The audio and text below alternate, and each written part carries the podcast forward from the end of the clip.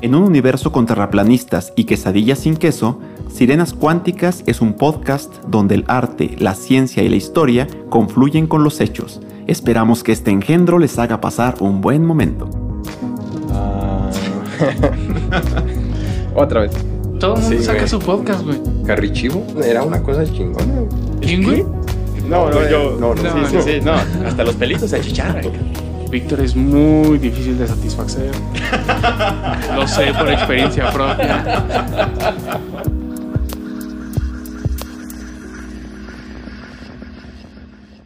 Sirenas y tritones, bienvenidos a Sirenas Cuánticas. Hoy es un día muy especial. Usualmente nosotros no hablamos de temporalidad, no ponemos cuál es la fecha, no ponemos cuál es el año, porque nos gusta que los episodios sean generales, que los puedan ver en cualquier momento, porque así es la ciencia, la historia, es eh, imperecedera.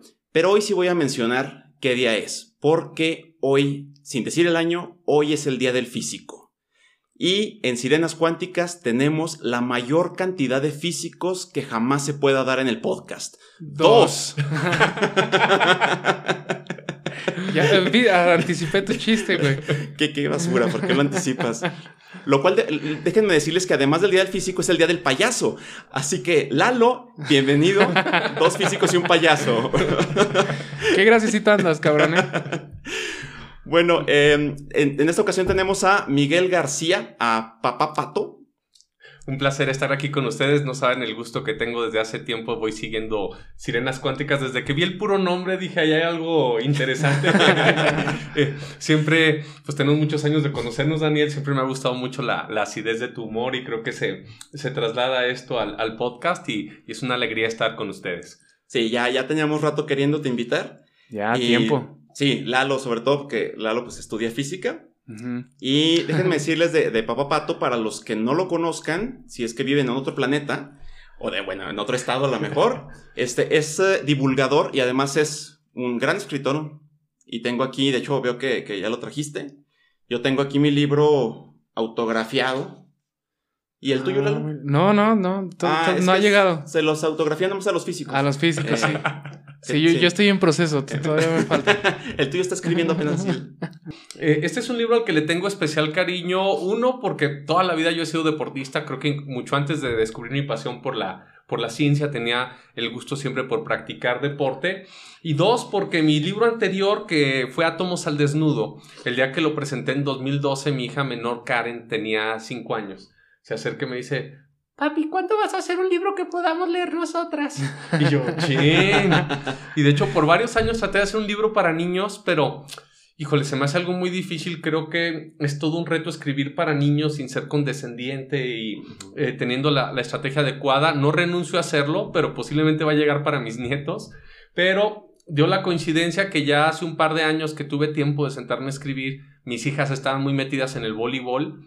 Y, y dije, pues creo que puedo hacer un libro sobre deporte que lo lean ellas y también pues reflejar la, la pasión que siempre he tenido en esto y, y el hallazgos, descubrimientos que he encontrado los últimos 12 años de cómo no solo la, la ciencia nos dice los beneficios de hacer actividad física, sino que la ciencia nos puede dar tips de cómo rendir mejor en la cancha en diferentes disciplinas. Órale. ¿Te puede dar tips de cómo rendir en la cama? También, pero ese va a ser otro libro. No, Ah, sí, sí, sí. no Ese merece dijiste. todo un tratado, ¿eh? Es que dijo átomos al desnudo, dije yo.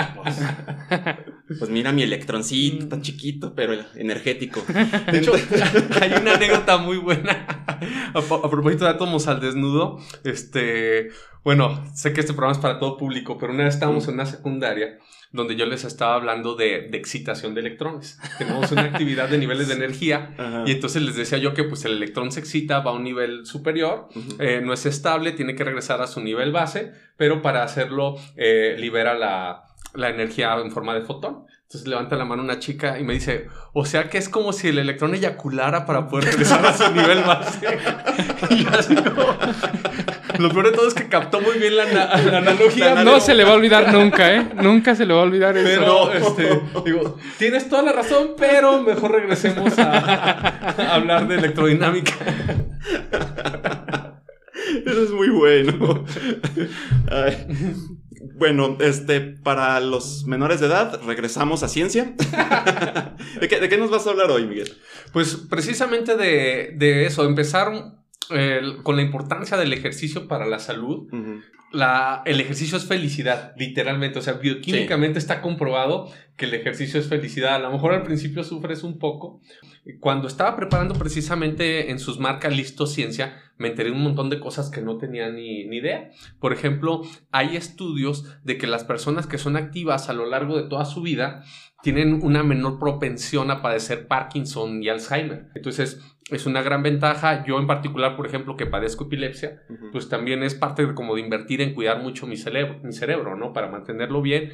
Yo, yo tengo muchos cuates que son corredores, que son ciclistas, que son nadadores, basquetbolistas, y todo el mundo se pelea porque su deporte es el mejor. y, y, diciéndole, no, es que ustedes no valen madre, lo mío es lo bueno, este. Y, y creo que el, el mejor es el que más te haga feliz, el que más te satisfaga, donde estén tus cuates que esa es la, la otra. Y los eh, que no tenemos cuates. ah, pues esa es una oportunidad de, de hacer amigos. Justo también en la investigación, yo no sabía mucho de la oxitocina. Y ya con el tiempo empiezo a averiguar que la oxitocina es la hormona, digamos, social desde que las mamás nos están amamantando, cuando tomamos leche materna, tanto el bebé como la mamá produce oxitocina y eso es lo que genera ese vínculo tan fuerte madre-hijo. También cuando, cuando tenemos relaciones sexuales producimos mucha oxitocina y cuando hacemos ejercicio también se produce mucha oxitocina. No sé si les ha pasado, a mí me ha pasado un montón de veces, de gente que tú dices, híjole, es que este si yo lo conociera en cualquier otro lado, me caería pero gordísimo, pero lo conocí en la alberca o lo conocí jugando básquet o lo conocí corriendo y es mi hermanazo del alma. ¿Por qué? Porque empezaste a interactuar con esa persona en un contexto en que produces mucho oxitocina. Entonces generas ese vínculo social muy fuerte. Entonces... A ver, Miguel, nos estás diciendo que en las citas hay que llevarlas a correr entonces. Sí. Ah, no se me había ocurrido. Oye, pero contigo siempre corren, más que de ti. De hecho, es curioso, justo cuando estaba investigando en eso, pensé que el, el, día que me hice novio de, la, de mi esposa, este, acabamos de ir a jugar básquet juntos. Ah, sí. Entonces, eso no estaba planeado, yo no tenía ese tipo de conocimiento en ese momento, pero si andas atrás de una chava y quieres como que se enganche la, la cosa, el ejercicio es un elemento que te puede dar ese empujoncito final. Hay otra hormona que se llama serotonina, que también se produce al, ejercitarnos. Ojo, todas estas hormonas que estoy mencionando se producen cuando hacemos ejercicio aeróbico. Cuando es una cadencia frecuente, estamos corriendo o si hacemos con los brazos es algo rítmico fuerte. Con el ejercicio anaeróbico, con las pesas y cosas así, sí te ayuda, pero no es al, mismo nivel. Entonces, eh, la serotonina es una hormona que nos ayuda a regular el sueño, nos ayuda a regular el apetito y su ausencia es causante de depresión. Entonces, eh, los tratamientos con serotonina, eh, o hay uh, drogas, digamos, que ayudan a producir serotonina para combatir la depresión. Pero ¿por qué estar dependiendo de medicamentos si con el ejercicio también la puedes producir? Mm. Y de hecho yo he tenido momentos de mi vida, pues, donde por X o por Y te pegan cosas que le estás sufriendo y, la verdad no se te quita el problema, no lo resuelves con eso, pero el ejercicio te ayuda muchísimo a, sobrellevarlo. Dicen por ahí que las penas con pan son menos, ¿no? Y, creo que con ejercicio mucho menos. Y ya como colofón de... Yo por eso salgo a correr con un pan. sí, sí, para asegurarla, ¿no? Asegurar la felicidad. Yo todavía no sé por qué no flaco, pero, pero soy feliz. Entonces, de entrada para abrir, yo digo esa conclusión, si quieres ser feliz, ponte a hacer ejercicio. ¿Ustedes cómo andan de ejercicio? ¿Qué están haciendo ahorita? Digo, aprovechando el... Yo, allá arriba tengo mi gimnasio. Sí, genial. Ajedrez, mi deporte es el ajedrez. Justo el otro día estaba peleando con gente en redes sociales, porque yo siempre sostengo que el ajedrez es genial, es, te ayuda en la inteligencia, te ayuda a desarrollar habilidades, pero el ajedrez no es un deporte. ¡Pum, cabrón! ¡Pum! Lo que pasa es que eh, para que sea deporte necesitas tener actividad física, ¿no? Y hay un montón de cosas de estrategia, de inteligencia y demás, que si reconoces al ajedrez como deporte, tienes que incluir, no sé, a, las damas chinas, al, al Risk, a, un montón de otras cosas. Entonces... Al Monopoly. Exacto.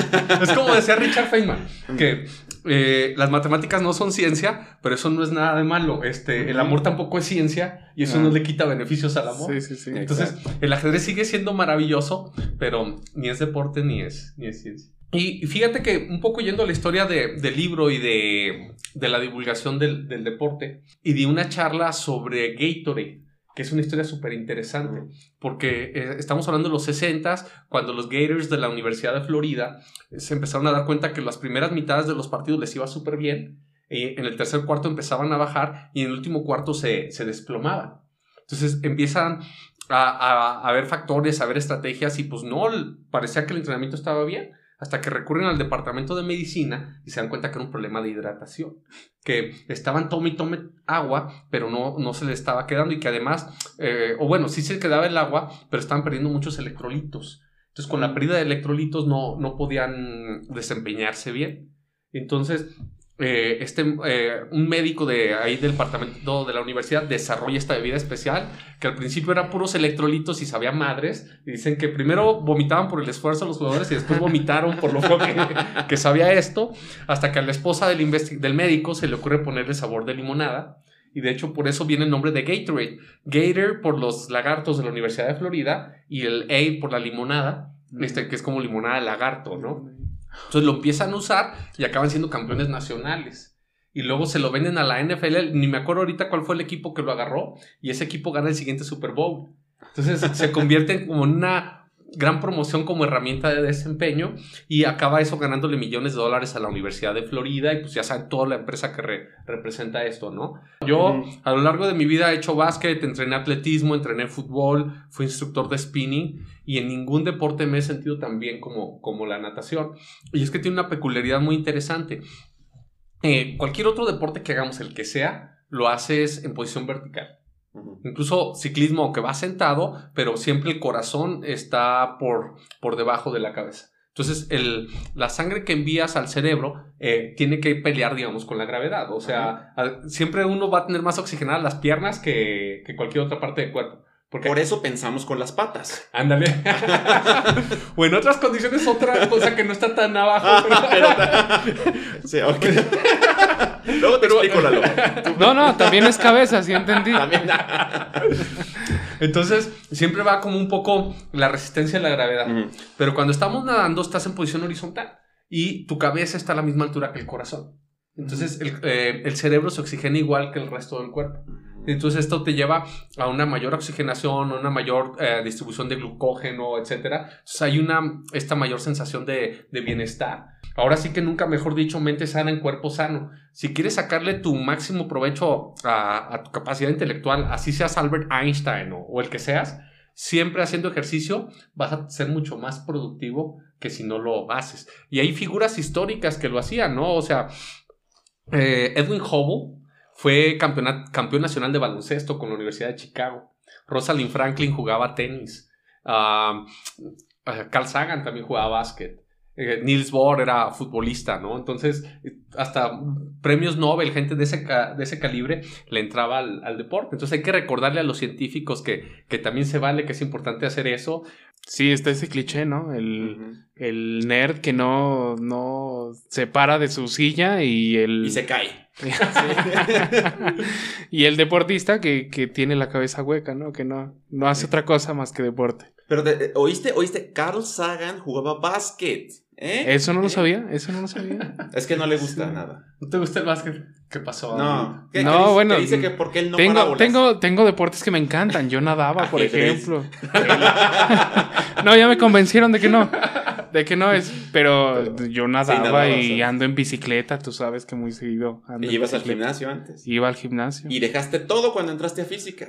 Bueno, pero física como quiera tienen el cerro, ¿no? Sí, ya la subida ya cuenta. Ah, sí, no me se- digas se- que no. Se iba en bicicleta a física. Ah, sí, no sé cómo rayos le hacía. Yo creo que pedía raid ahí abajo. No, me llevaba mi toalla, ¿no? Porque llegaba ch- chorreando y. Que luego a mi tita me echa carrilla de que dice que de por sí nunca he tenido nalgas y que cuando entré a nadar adelgacé y, y perdí lo poco que tenía. ya, ya habías ganado algo, mijo. Me, me dijo, mira, de acá arriba, sí, de brazo, pecho, te pusiste así más fornidote y todo. Pero te veo las nalgas y así como... ¿Y qué le dijiste? ¿Por qué me estás viendo las nalgas? Pues así es de carrilla, ya te la Sí, ya, ya, ya, la conozco. Saludos, tita. Queremos a- sacarle el máximo beneficio, pero creemos que pues, so- solo es partirte la madre ahí, ¿no? Pero si no comes bien, tampoco vas a, a sacarle frutos. eh, dicen los entrenadores que el resultado es 40% el ejercicio que haces y 60% lo que, lo que comes. Entonces es importante balancearle bien de frutas, verduras, buscar fuentes de proteína. Entonces hay que comer muy bien, pero luego está un tercer factor que, que es el, el descanso. Luego hay, hay un montón de deportistas que se la rifan en la cancha, en la alberca, en los entrenamientos, le dan con todo comen bien, tienen sus nutriólogos, este, se cuidan mucho y no avanzan, no avanzan, no progresan. Si no duermes bien, no, no vas a progresar. Y los condenados basquetbolistas parecen criaturas, o sea, es como comer y dormir todo el día. O sea, entrenar, comer y dormir, no hacen más. Pero pues es parte de esa oportunidad. Yo llevo dos de tres. Comer y dormir, comer y dormir. Ya casi, ya casi. Ya casi, nomás me falta el Sí. entrenar. Entonces, eh, es parte de dar la oportunidad de, de recuperar al, al cuerpo. Porque cuando dormimos es cuando se hace como que ese mantenimiento. Eh. Tenemos un cuerpo maravilloso que se autorregula, que, eh, que se cuida, que se regenera en muchos sentidos, pero cuando estás despierto no hay oportunidad de hacer eso. Sería como un automóvil que va por el bulevar, que le vayas arreglando lo que, lo que le falla, no. ¿no? Entonces tenemos que estar dormidos y, y sobre todo en sueño profundo para que se dé este mantenimiento del, del organismo. Y, y también saber que no, no puede estar entrenando todos los días o bueno, digamos que el 99.99% de las personas no pueden estar entrenando todos los días. Necesitan también por lo menos un día de descanso para recuperarse. Y digo lo del 99.99% porque yo estaba leyendo que Michael Phelps duró 10 años seguidos sin dejar de entrenar un solo día. No, no manches, gente enferma, ¿no? Pero, No, pero son pues, cosas extraordinarias. Sí, ¿no? o sea, ahí incluso, o sea, podemos hablar de algún tipo de mutación, algo así. Ujú. Porque no es normal que puedas rendir como rinde ese condenado si no le das hasta a tu cuerpo ese espacio, esa oportunidad de, de recuperarse. La mayoría de la gente llega en esos casos a una hipertrofia, ¿no? Ujú. Así como que se dice, lo que no se usa se atrofia, lo que se usa demasiado se hipertrofia. Pero no sé, no sé qué le dieron de chiquito, no sé si se les cayó en, en, el, en suero del super soldado o qué le pasó a Michael Phelps. Pero este, ese, esa capacidad de entrenar, entrenar, entrenarse y descansar, pues es casi sobre, sobrehumana. Hay un libro que se llama El Gen Deportivo. Y entonces empieza a analizar cómo gente de diferentes regiones del mundo está mm, como predefinida para, para rendir en algunas disciplinas. Entonces, por ejemplo, analizan los campeones de los últimos 30 años en los 100 metros planos. Y se dan cuenta que si bien hay mucho jamaicano, hay mucho gringo, eh, todos son descendientes del cuerno africano de, de África eh, del oeste. Entonces, eh, que es una región africana de gente muy grande, propensa cuando hace esos esfuerzos demandantes a desarrollar masa muscular, a tener mucha potencia. Y obviamente también a, a tener la presencia de estas fibras eh, blancas que se les llama o fibras de contracción rápida, ¿no? Que son eh, fibras musculares que no trabajan con tanto oxígeno y que te permiten hacer contracciones muy explosivas que, que te impulsan con gran fuerza, aunque no pueden soportar tanto tiempo de, de estar Mm. haciendo ese esfuerzo. Entonces, en ese cuerno africano tienes a la mayoría de los campeones de, los, de las pruebas de velocidad, 100, 200, 400 metros. Y te vas al otro lado de África y tienes a los kenianos y a los etíopes, ¿no? Gente que vive en lugares de, de gran altura y que por sus costumbres están habituados a recorrer grandes distancias. Y chécate los récords, los 20 mejores tiempos en la historia de los maratones y son puros kenianos y etíopes. Y, y luego empiezas a ver su fisonomía y se dan cuenta que son gente con muy poco músculo en, en las pantorrillas. Tienen, o sea, una pantorrillita como que en la parte superior nada más y abajo de la pierna no tienen casi peso. Y, hay estudios de la eficiencia de la zancada, como si subes 100 gramos de peso en esa parte del cuerpo, este, te, te baja un 20% el rendimiento al, correr. Me trae súper apasionado ahorita esto, como que hallé mi, mi, mi beta para irme a, fondo con el deporte y la ciencia. Y, y para acabarla de amular, toda la vida yo he sido fanático de los, de los tenis. Y me puse a investigar sobre la historia del calzado deportivo, más a fondo sobre tecnología, sobre los avances. Luego, como soy bien latoso y bien armado, le empecé a escribir a las marcas deportivas para decirles lo que estaba haciendo, para hablarles del libro pero yo a la gente no le puedo recomendar algo que yo no he usado, ¿no? Y es lo que le yo es bueno, fue mi gancho a las marcas. Decirles, si no si no pruebo su calzado, ¿cómo lo voy a recomendar? Sí. Y yo pienso que más por cansancio. este, ya mándaselos ya, ya. ya sí, estoy viendo los tenis. razón se ven nuevos. Entonces, eh, por ahí empezaron a salir. Estoy ahorita cerrando ese, ese proyecto, pero la verdad es que se hizo vicio, ¿no? Es bien interesante meterte a la historia de todo, de todo eso. Por ejemplo, no sé si ustedes sabían que los hermanos Dassler, dos alemanes, Adi y Rudolf Dassler, fundaron una compañía de Dassler uh, Schuhfabrik en, en Alemania. Luego en la Segunda Guerra Mundial se pelean, se bronquean y parten su, su, su compañía en dos.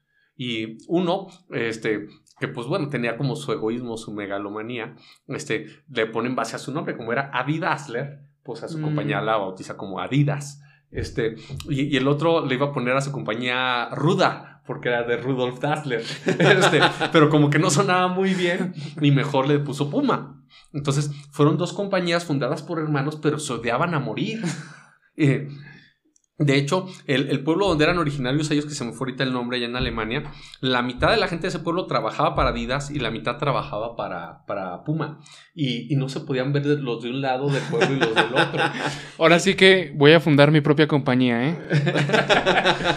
y, incluso hubo casos, todavía recientemente, aunque ya, ya se habían muerto los dos fundadores y demás, cuando Lothar Matthäus, se acordarán, el que era capitán de la selección de Alemania cuando ganaron el Mundial del 90, eh, él estaba jugando, no sé si en el Bayern o en algún equipo así, que, que, era patrocinado por Adidas, pero él era de ese pueblo y toda su familia trabajaba en Puma. Entonces, oh, la traición. tuvo que, eh, y todo el, todo el equipo usaba tachones Adidas. Entonces tuvo que pedir un permiso especial para que lo dejaran usar tachones Puma. Porque, porque si no, la, la familia lo, lo, iba a desheredar, ¿no? Entonces, eh, te metes a eso y, es súper interesante.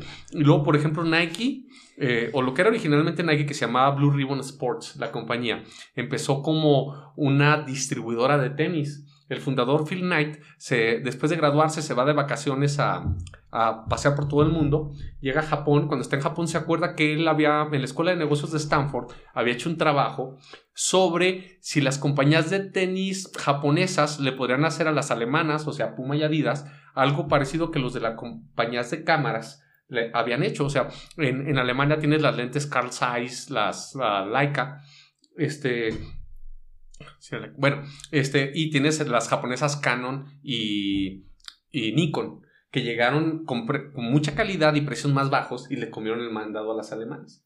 Entonces, en ese entonces estaban surgiendo algunas compañías de tenis mm, japonesas interesantes y él empezó a especular esto, pero como un trabajo. Él era corredor en la había sido corredor en la Universidad de Oregon con Bill Bowerman. Entonces se va de viaje y llega a la ciudad de Kobe en, Japón.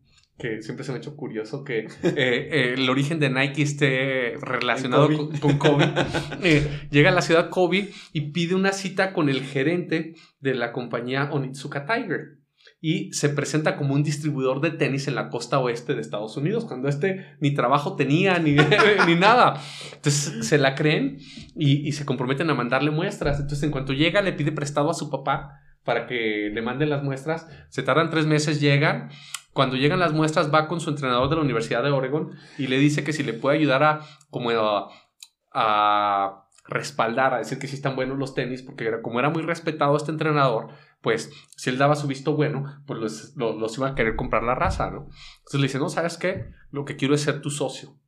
Entonces le meten 500 dólares cada quien y empiezan a, a importar tenis Onitsuka Tiger eh, y, para venderlos, pero luego se dan cuenta que pues el prototipo del japonés y el del gringo no es el mismo los japoneses más chaparritos, más ligeros, los gringos más altos, más robustos, entonces no funcionaba.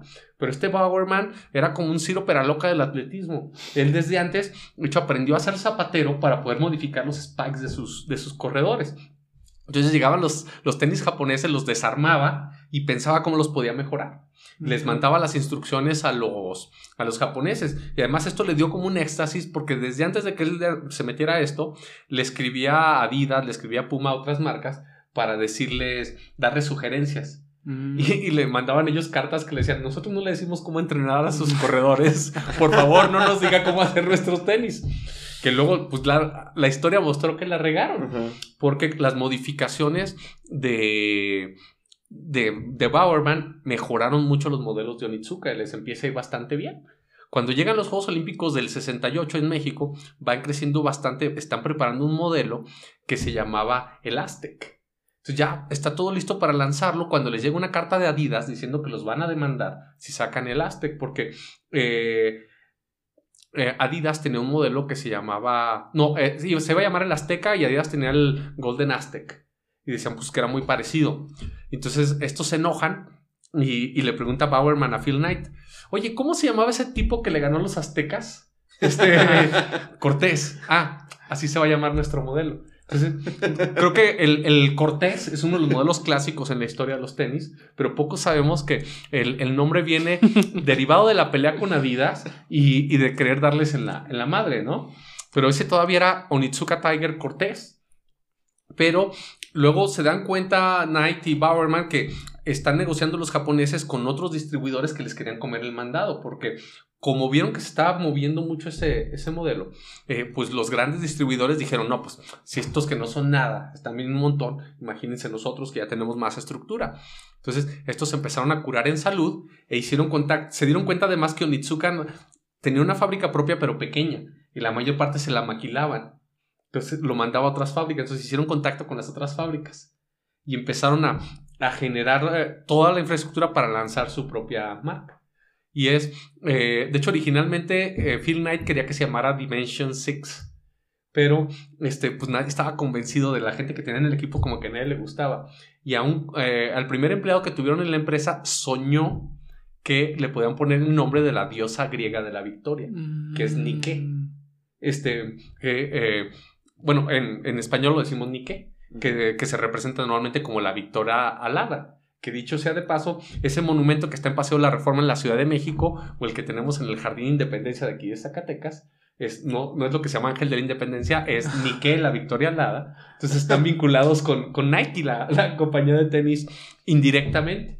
Entonces ya eh, lanzan su compañía, eh, contrata a una alumna, Phil Knight, que, le, que era estudiante de diseño y era también su alumna ahí en la universidad. Le pagó 35 dolarotes por hacer un logo que tuviera movimiento, que es la famosa palomita, Mm. que ellos la bautizaron como el swoosh, que la swoosh no existe como palabra, pero lo, lo sacaron así como cuando algo pasa muy rápido de Ah, swoosh. ya. Por eso llaman el swoosh a la, a la palomita de Nike. Y su primer modelo fue el Cortés. Y, y esto generó muchas demandas porque los japoneses decían que era de ellos y, y es- estos sostenían que era eh, propio.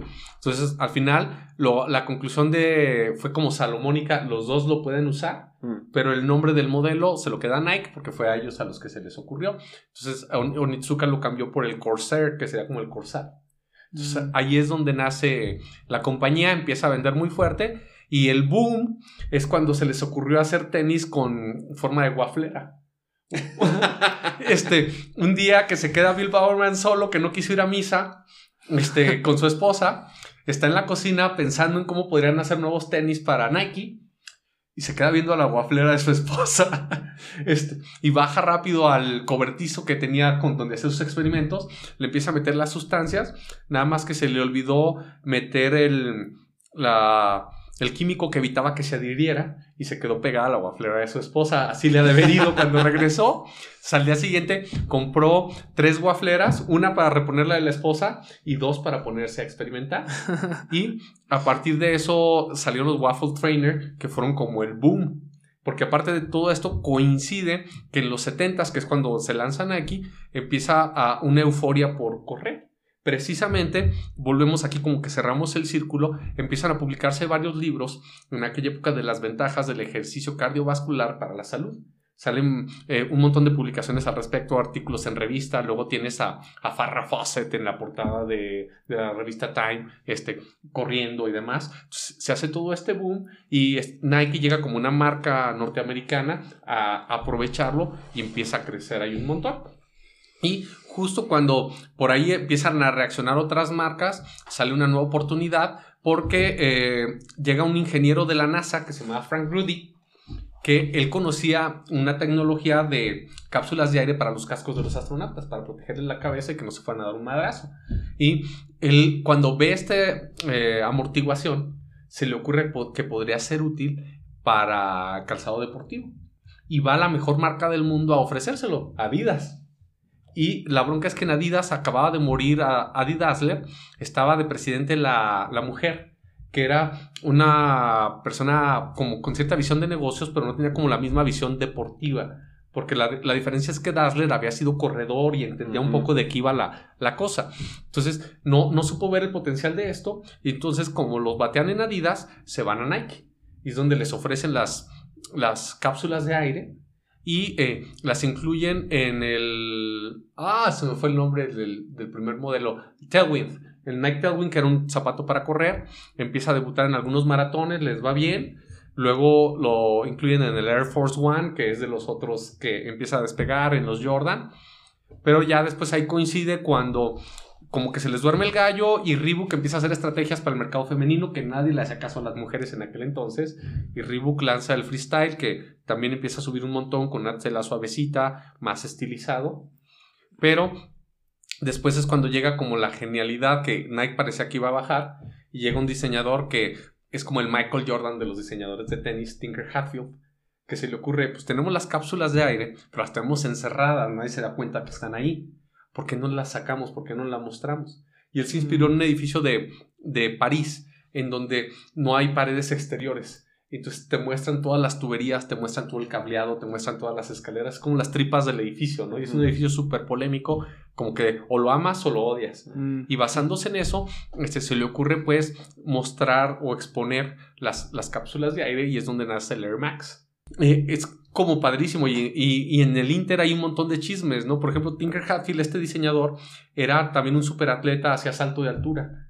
Pero una vez estando en la Universidad de Oregon, eh, realiza un salto, cae mal y se fractura el tobillo. Y entonces no solo se amenazó que ya no iba a poder seguir en su carrera deportiva, sino que iba a perder la beca en la Universidad de Oregon y él no tenía los recursos para seguirse pagando la universidad. Entonces Bill Bowerman, el que era cofundador de Nike que era entrenador, le hizo zapatos especiales y como pudo lo mantuvo en el equipo. Ya no tuvo los mismos resultados, pero se mantuvo ahí. Termina la carrera de arquitectura, lo contratan en Nike para hacer stands para las convenciones, para hacer oficinas. Y en un hackathon, cuando estaban desesperados porque no hallaban cómo competir con Reebok, lo invitan a presentar un modelo y es ahí donde empieza a incursionar en el, en el diseño. Entonces, hay como un montón de caminos que son inesperados y los llevan a, a involucrarse en lo que, en lo que terminan siendo súper exitosos, ¿no? Que luego por eso nunca sabe uno por dónde va a estar tu ruta al, triunfo. Hay que probar por, por donde se, se pueda. Entonces, está interesante el libro. De hecho, me ha desbordado incluso que ya, eh, ya estoy trabajando con editoriales para ver dónde lo vamos a sacar, viendo financiamiento y demás. Pero por lo mismo también ya empecé otro canal. Tengo el, el que se llama Ciencia en Casa con Papá Pato, que también metemos chismes científicos, metemos ciencia pop. Pero ya empecé otro que tiene que ver con los puros tenis. Hay veces que te saco un video y me ven 15 personas, ¿no? Pero ya esos 15 que te vieron, por lo menos ya les compartiste algo. Así estamos nosotros. Sí, ya es No, satisfactorio. ustedes Y, tienen más. y yo- 14 son Lalo. Díganlo, veo de nuevo. Mis primeras páginas de internet yo hacía eso. Les ponía, les ponía un contador y me metí un montón de veces. Vamos a rifar estos libros, pero para aquellos que estén en otra fecha, ¿dónde lo pueden conseguir? Eh, bueno, hay varias formas. Está la venta en, en Amazon, por ejemplo. Eh. Lo pueden ahí comprar digitalmente, que es como la forma más barata de, de comprarlo en ebook. Eh, se- Ah, está en ebook. sí. Ah, qué buena onda. Este, está también en, en Gandhi, en Sótano, bueno, las grandes Ajá. librerías de, de nuestro país, ahí lo pueden comprar. Aquí en Zacatecas está en Librería Universal, en Librería Andrea. Ujú. Y también si nos contactan tanto en el Facebook de Museo de Ciencias de la UAS como en Papá Pato Ciencia, si nos buscan ahí en Facebook, este, nos, nos mandan un mensaje y nos podemos coordinar si a alguien le, le, le interesa para conseguirlo. Lalo, Sí, yo, yo sigo pensando en el libro. sí, tienes que leerlo. Yo ya lo leí. Pero no te voy a decir de qué se trata. Bueno, ya escuchaste. y, est- y esperaremos a que salga el, el de, el de tenis, que se oye muy interesante ya con lo que nos estoy diciendo y dijiste varias cosas que yo ni, ni, ni cuenta. Está bien chido lo de Adidas y Puma. sí, sí, sí, sí. No, y esto nada más es como una probadita. Hay un montón de eh, historias de, detrás de, lo, de las marcas deportivas, detrás de muchos de los modelos, de las tecnologías que usamos. Por ejemplo, ahorita está a la vanguardia de las tecnologías Boost, React, este, que la verdad están comodísimas y hay, y hay mucha historia detrás de, de, eso. Y aprovecho, digo, como buen divulgador uso a veces los tenis como pretexto para meter otros libros por ahí. Por ejemplo, todos hemos hablado de memes y conocemos los memes, pero poca gente sabe dónde viene el concepto de memes. Entonces, en el libro hay platico que Richard Dawkins, el, el biólogo, en su libro del gen egoísta, introduce el concepto de meme como un análogo a los genes. Así como un gen busca reproducirse a través de diferentes generaciones de seres vivos, un meme es una idea que busca reproducirse entre las mentes de las personas. Y entre más poderosa es esa idea, pues más reproducción tiene. Y hasta podríamos hablar como una concepción evolutiva de los memes, ¿no? O sea, los memes más fuertes son los que permanecen. Entonces, ahí, ahí hay como conceptos interesantes y tratamos de entrelazarlos para que la gente disfrute la historia de los tenis, pero se lleve como un plus científico en el camino. Genial. Bueno, y vamos, como ya lo dijiste, tienes tus canales, los vamos a colocar en, en, en la pantalla. De hecho, ya estuvieron apareciendo. Con la magia de la edición, ya estuvieron apareciendo. Pero aparte los vamos a dejar en comentarios, vamos a dejar los links. Y en serio, vayan a ver el, el canal. Está, bueno, los canales, porque realmente estás, y además estás en varias plataformas. Te he visto en Facebook, en YouTube. Sí. Entonces, Vayan a checarse todo eso, está bien interesante. Si les gustó esto, les va a encantar porque son, aparte son muchas capsulitas chiquitas. Hay uno que me gusta mucho que son los chismes científicos. Entonces, vayan a checar eso y cuando ya se pueda, pues también para llevar a los chamacos a, al Museo de Ciencias.